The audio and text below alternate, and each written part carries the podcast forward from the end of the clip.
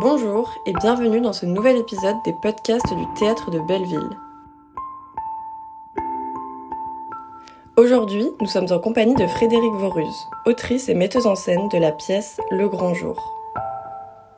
Le Grand Jour, c'est le jour de l'enterrement de la mère. Au retour de la mise en bière, dans la cuisine, la fratrie à fleur de peau se partage le banquet des non-dits et des bondieuseries. Ça parle plus vite que ça ne pense, c'est vif, à vif. On dissimule les blessures derrière la rancune, on exhume un passé non réglé, on ne sait pas s'aimer. La cuisine, sépulture des secrets de famille, devient le théâtre tragicomique où s'agite l'ombre d'une mère omniprésente. La journée avance, les invités s'en vont, la famille, ce qu'il en reste, se révèle alors au grand jour.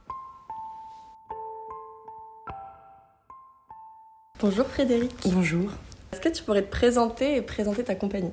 Oui, alors donc je m'appelle Frédéric Voruse. J'ai créé ma compagnie, la compagnie Aletheia, en 2018. Et Le Grand Jour est le deuxième spectacle que j'ai écrit. Le premier était un seul en scène autobiographique. Et ce deuxième-là, euh, nous sommes huit au plateau. Donc cette pièce Le Grand Jour, c'est une sorte de deuxième volet de ta première création qui était La La Langue. Alors ma première création, La La Langue, c'était vraiment un témoignage autobiographique un témoignage de mon analyse mis encore. C'est un peu comme ça que je le présente. Et c'était euh, une sorte de, conte cruel euh, sur fond d'humour noir sur le personnage euh, d'ogre un peu qui, est ma mère. Et le grand jour, en fait, puise vraiment son origine dans ce spectacle, mais pour s'en éloigner, pour aller vers la fiction. Je suis partie de moments réels pour en faire des scènes de théâtre. je me suis vraiment plus permis la digression. Je voulais parler de la fratrie. J'ai trouvé en discutant avec un, ami, Simon Abkarian, avec qui je travaille par ailleurs, euh, cette espèce de situation très théâtrale qu'est l'enterrement pour pouvoir développer et déployer la famille euh, que j'aborde peu dans la, langue parce que je parle surtout, surtout du personnage de la mère.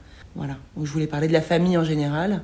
Euh, des rapports frères-sœurs, l'équilibre familial, qui part, qui reste, tout, tout, tout ça. Et dans les deux, tu as apporté une très grande importance au langage parce que tu as écrit les deux pièces à travers le prisme de l'analyse lacanienne. Alors en fait, là, la langue, la première pièce, la langue, c'est un terme directement lacanien qui définit euh, le dictionnaire familial. C'est tout cet ensemble de mots qui n'ont de sens que pour une famille donnée.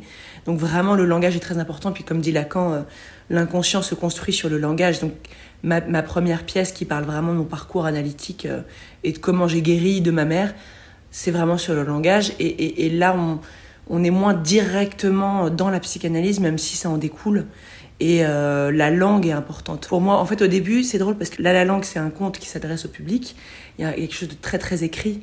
Il y a un côté assez littéraire par moment où je passe des personnages au conte. Et là, dans Le Grand Jour, c'est un langage qui est, oral, même s'il y, a, du lyrisme, de la poésie à, beaucoup de moments, notamment dans les bulles où, en fait, on, passe dans Le Grand Jour, on passe de moments de cœur avec des scènes très, très, très dynamiques, avec des moments où il y a une sorte de, petit temps qui se dilate, où euh, les personnages il y a une sorte de zoom un peu, ou une, bulle où ils vont se confier au public, ils vont, ils vont dire ce qu'ils sentent, comment ils ont vécu, ils vont raconter un souvenir. Et là, c'est un, langage un peu différent, qui parle plus dans la poésie, le lyrisme.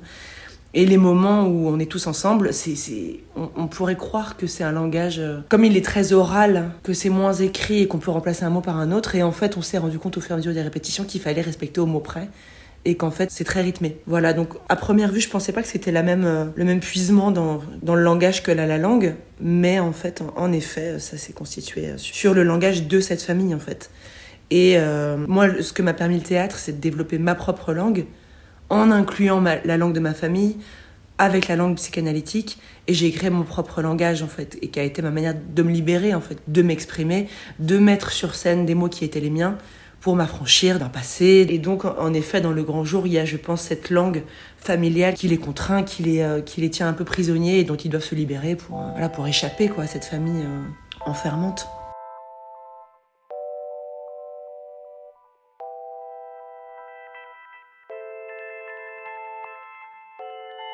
Il y a aussi euh, beaucoup d'humour. C'est une tragique comédie. Oui, je dis que c'est une valse burlesque un peu. Ouais, c'est. Ma position, moi, et c'est la position de la psychanalyse, c'est le triomphe de la comédie sur la tragédie de l'existence. C'est ce que j'ai fait avec La La Langue, et, euh, et c'est ce que j'ai fait avec ce, spectacle-là. Et euh, sans, sans pour autant que ce soit de volonté, je dirais qu'en tout cas, c'est la position que j'ai pris moi dans ma vie pour échapper un peu à la tragédie familiale, à, un peu au côté glauque et tout ça. Euh, et même mes frères et sœurs, on rit beaucoup en fait, on rit beaucoup, beaucoup, beaucoup entre nous.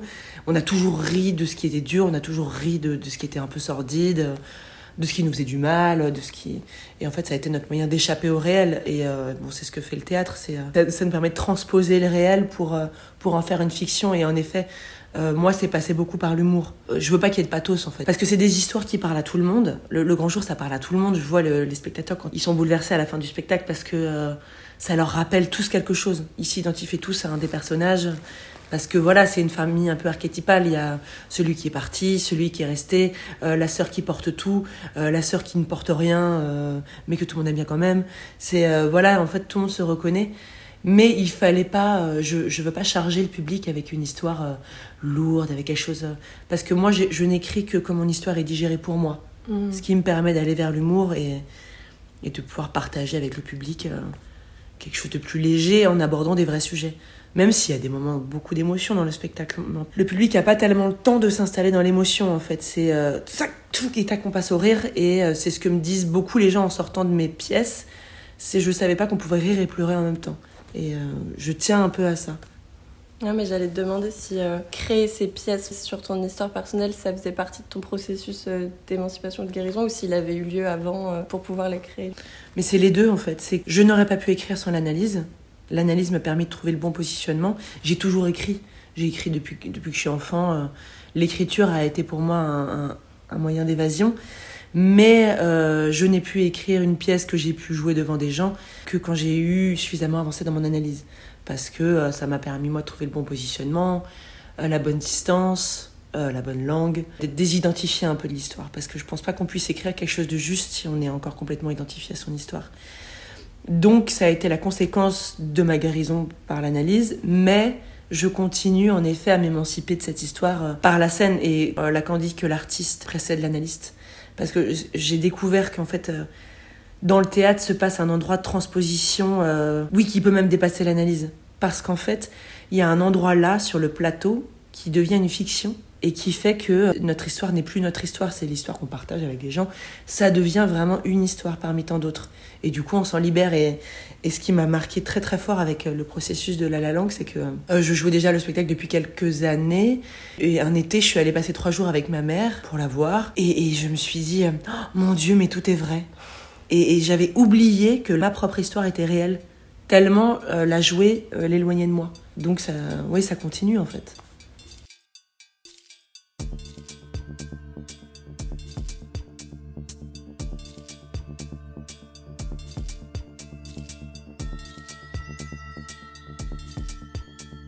Il y a le moment de l'enterrement et puis après toute la pièce se passe dans la cuisine. Oui, c'est un lieu unique. C'est un huis clos dans une cuisine. Euh, je voulais, euh, en fait, en discutant avec Simon, dire ah, tu devais écrire sur l'enterrement, tu sauras faire ça. Et immédiatement, j'ai vu la cuisine.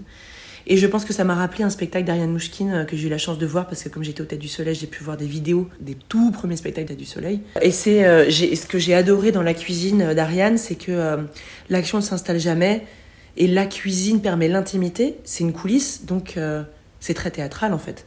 Parce qu'on peut commenter ce qu'on a reçu hors scène dans l'action officielle qui est le salon qu'on ne verra jamais. On peut commenter les invités qu'on ne verra jamais. Et ça sort, ça rentre, ça s'installe pas. Je voulais quelque chose de très rythmé. Et euh, après, il y a les espaces, euh, il y a le salon de piano et le jardin. Donc il y a ces espaces qui, cohabitent. Mais essentiellement, ça se passe, oui, dans la cuisine.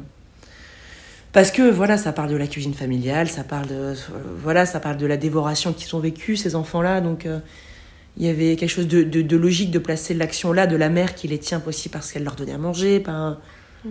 Et tu crées des espaces avec la lumière aussi. En fait, la lumière, elle est fondamentale. Euh, elle a été très présente dès le début dans, la, dans mon écriture, dans la dramaturgie. J'ai écrit en laissant l'espace à la lumière. Je crée avec Geoffroy Adaragna, qui était déjà sur euh, La La Langue.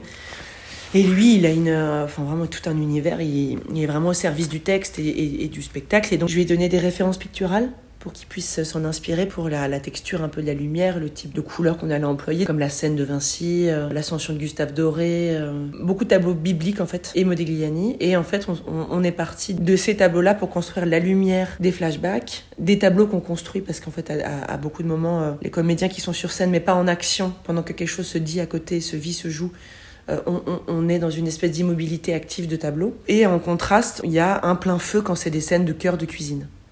Et là, c'est un plein feu qui est, très construit, je veux dire, mais c'est euh, une lumière qui est, qui est, assez blanche, qui euh, définit vraiment le carré de la cuisine pour euh, symboliser l'enfermement aussi de cette famille-là.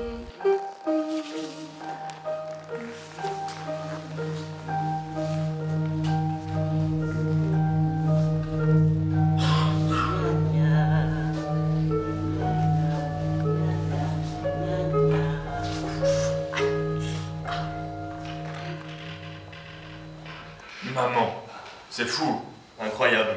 Inquiéter si peu une femme. Comment tu te sens? Je sais pas. Sonner.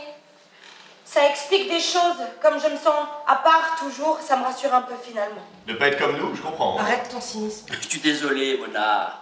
Enfin, tu imagines que je ne pouvais pas te le dire. Ça aurait fait mauvais genre, la responsable du catéchisme qui s'envoie le curé. Maman, mais comment tu parles? Oh, ça va, j'ai le droit. C'est dans ta tête, tout ça, de toute façon. Tu as toujours été dans ta tête. Tu t'es toujours inventé des histoires. Tu as toujours voulu voir le monde meilleur que ce qu'il n'est. Aïe mais le monde est pourri, que tu le veuilles ou non. Je vais en faire un film de cette histoire, c'est trop énorme. Regarde-le, celui-là. Il essaye tout de suite de rentabiliser le drame.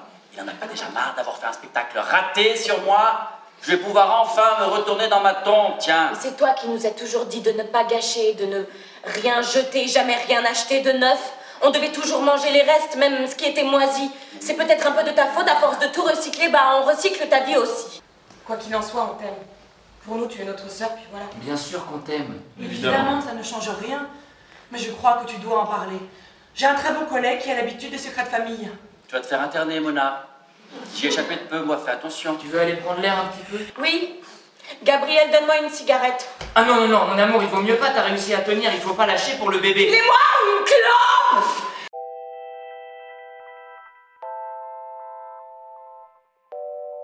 Dans ce que tu disais tout à l'heure, ça me fait un peu penser à 8 femmes. Ah oui. Pas si tu vois, c'est les oui. moments, euh, moments ils sont tout ensemble et puis après les moments de solo parce qu'en plus il y a de la mmh, musique, euh, toi aussi il y a du chant dans ta pièce. Oui, alors en fait, moi je voulais trouver une manière de réunir la famille, mais de manière symbolique, sans que ce soit gros pied. À la fin, ils sont heureux, ils se sont réconciliés. Je veux une tentative de dialogue. Je veux que à la fin du spectacle, il y ait une sorte d'apaisement. Mais, mais les choses ne sont pas résolues, ce serait trop simple en fait. Ça, n'existe pas dans la vie. Il n'y a pas une journée qui fait que bah, une famille s'est réconciliée. Et donc c'est passé par la musique. En fait, les chants en chœur symboliquement réunissent la famille là où la parole échoue à le faire. Et euh, les morceaux de piano, il y a Chopin, Vivaldi, qui sont des morceaux de mon enfance à moi en fait, parce que mon père était un virtuose de, de piano et il jouait beaucoup beaucoup. Il jouait, il jouait seul dans sa chambre. Il partageait pas du tout ça avec nous. Donc pour moi, euh, la musique c'est une entrée dans la mémoire. Et ces morceaux-là, euh, les morceaux de Chopin, de Vivaldi, c'est ce qui vont faire se rappeler euh, les frères et sœurs de moments de leur enfance. Donc ça les connecte au passé et ça rappelle ce père absent qui était présent que de manière sonore en fait. Et c'est une musique qui est jouée en live, c'est ça? Oui, tout est joué en live. C'est Elliot Morel qui reprend les morceaux de. Je lui, je lui ai donné les, les plus durs morceaux de Chopin à apprendre et, et donc il a réussi. Il, il, joue deux nocturnes et il a adapté euh, un concerto pour mandoline de Vivaldi en piano. Et il a composé parce que il faut pas que je, je spoil trop, mais il a, il a composé pour une chanson dans le spectacle, qui est une chanson que j'ai écrite. Okay. Je lui ai donné les paroles, je lui ai dit voilà, je veux un, une chanson dans les accords mineurs, et lui, il a trouvé une composition avec ça.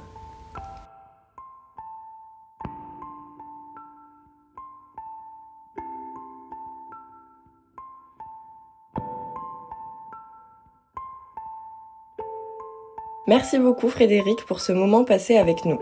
On peut retrouver Le Grand Jour au théâtre de Belleville jusqu'au 26 février, tous les lundis à 19h, samedi à 16h et dimanche à 20h. C'est la fin de ce podcast. Merci à vous, amis auditeuristes, de nous avoir écoutés. Nous espérons vous accueillir très bientôt au théâtre de Belleville.